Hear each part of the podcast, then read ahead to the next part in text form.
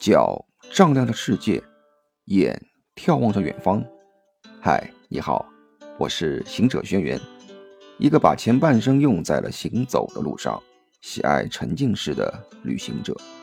一顿饭吃完，当地时间已经快下午两点了，于是赵叔叮嘱了我几句，和他们互相又寒暄了会儿，便开车走了。今天正巧休息半天，晚上还是需要营业的，所以除了钱老板夫妻就住在饭店的楼上，其余人要么回去休息，要么几个女的约一起逛街。饭店离宿舍也就一公里左右，钱老板的侄子钱伟就住我隔壁那栋楼，因此就由他。告诉我店里的规矩，在这里呢，上班原则上每星期休息一天。由于我是新人，而且星期五、星期六原本生意都比较淡，索性就让我固定周五、周六休息两天。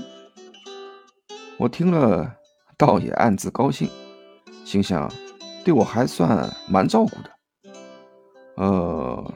算算，今天正好是星期六，也就是再有五天工作，我就可以趁我双休日出去游玩了。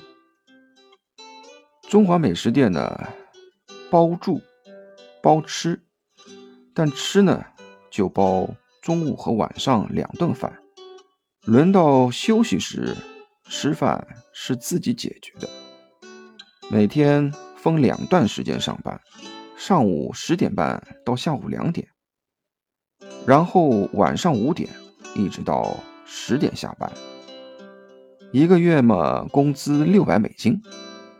实习三个月后，可以继续留下来的话，就八百美元，最多可以拿到两千美金。当时在国内，一个月四五千的工资也算是可以的了。二十年前，一百美金可以换八百五十人民币呢。我要是能留下来，每月七千人民币，甚至一万七一个月，哇！我开始做美梦了。我住的那片区域，大多数是一栋栋白色的立体住宅楼，呈现出几何形状，阳台分内外。里面是属于住户的，外面一圈种着各种的盆景植物，引人注目。会有政府派专门的人员来打理。哎，有趣的是，如果你从不同的角度去看啊，就会有不一样的视觉效果。从正面看，它是正方形；从侧面看。像是长方形，从远处看，它倒是会像梯形。反正错落有致，挺有意思的。后来才知道，这些建于二十世纪三十年代的白色楼宇，原来就是特拉维夫白城的 Bauhaus 建筑。犹太人复国时，选择用白色混凝土建造房屋。象征着闪耀光芒，预示犹太人将重振雄威。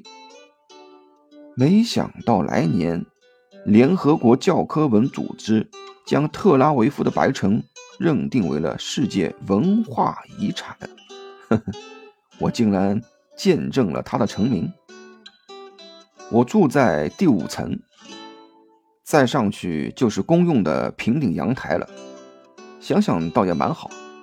离底层高点，晚上不会太吵。呵呵，事实上那里晚上根本就没啥声音，和上海的夜晚没得比。我想多了。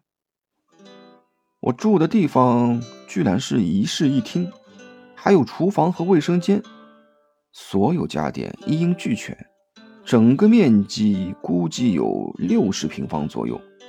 这个。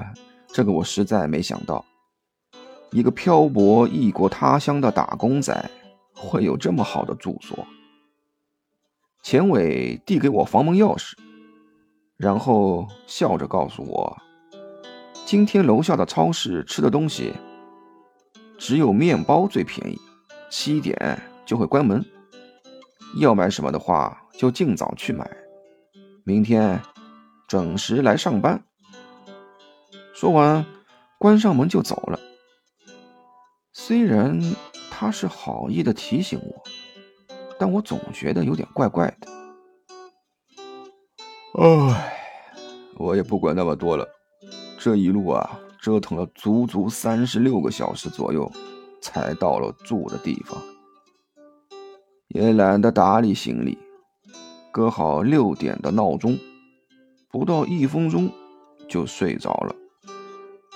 正睡得昏天暗地的时候，被闹钟给惊醒。可能是我从小锻炼的原因，只要是设定好的时间，我一定会连锁反应的做该做的事。简单的穿了下衣服，我就匆匆往楼下的超市赶去。走进超市，先简单的逛了一圈，店里的人很少。除了一个店员坐在收银柜台里面，加上我也就五个客人。发觉和国内的便利超市差不多，卖一些生活用品、烟酒饮料和基本的快餐型食物，但东西真的贵。所有的东西几乎都是国内的两倍。以色列用的钱币在当地习惯叫谢给。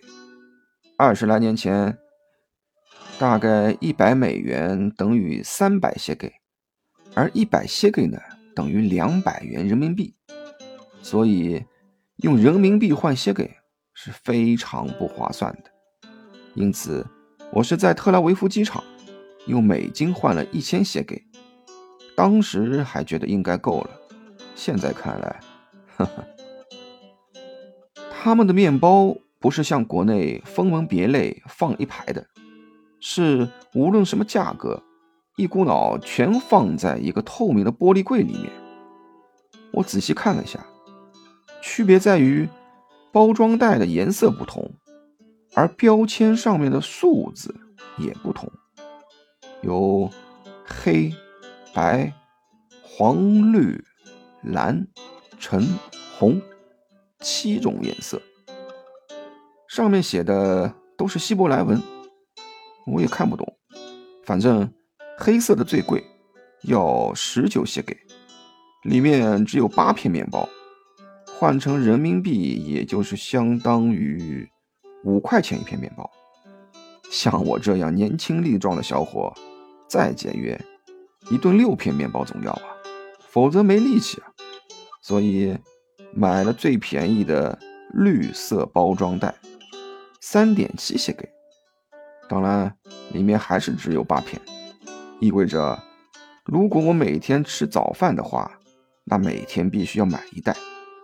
我立刻决定，除了休息日，平时只吃包吃的两顿。呵，没想到后面还真的习惯了，三年没再吃过早饭。但光吃面包不行啊，我正在长身体呢，对吧？我又花了三十元买了十个鸡蛋，五十元买了块马苏里拉奶酪。正要去结账的时候，哎，我忽然发现有个当地牌子的牛奶，比矿泉水都便宜，一升只有两些给。从此以后，我就把这个牛奶当水喝，买了两盒。哎，两百元人民币，也就这点东西。晚上吃了绿袋子的面包，才知道难吃。这面包吃在嘴里，竟然有一粒粒干涩的口感。我真是醉了，没办法了，要节约啊，我只能把它浸泡在牛奶里，然后大口吞了。第二天我饿着肚子，忍着不吃早饭，提前到了饭店。也还好，我早到。其他人都到了，几位男厨师已经在厨房做午饭了。女的在拼桌上摆放着吃饭的餐具，我不由想到，莫非他们是和我一样的想法？哈哈，我还真猜对了。还没等我说话呢，钱老板的老婆看到我，就让我给她三百美元，作为服装和房屋的使用押金，领了两套厨房工作服，好吗？带来的一千美金只剩两百了。吃完了两菜一汤的工作餐，我就被叫进厨房。钱老板的七弟刘健指着地上两个高宽一米多的不锈钢圆筒，里面各放着一大堆鲜红色的牛肉，告诉了我今天下午的工作。哎，接下来。就是我在厨房里痛并快乐着的日子了。好了，我俩下期见哦，告诉你牛肉怎么弄才好吃。拜拜，晚安。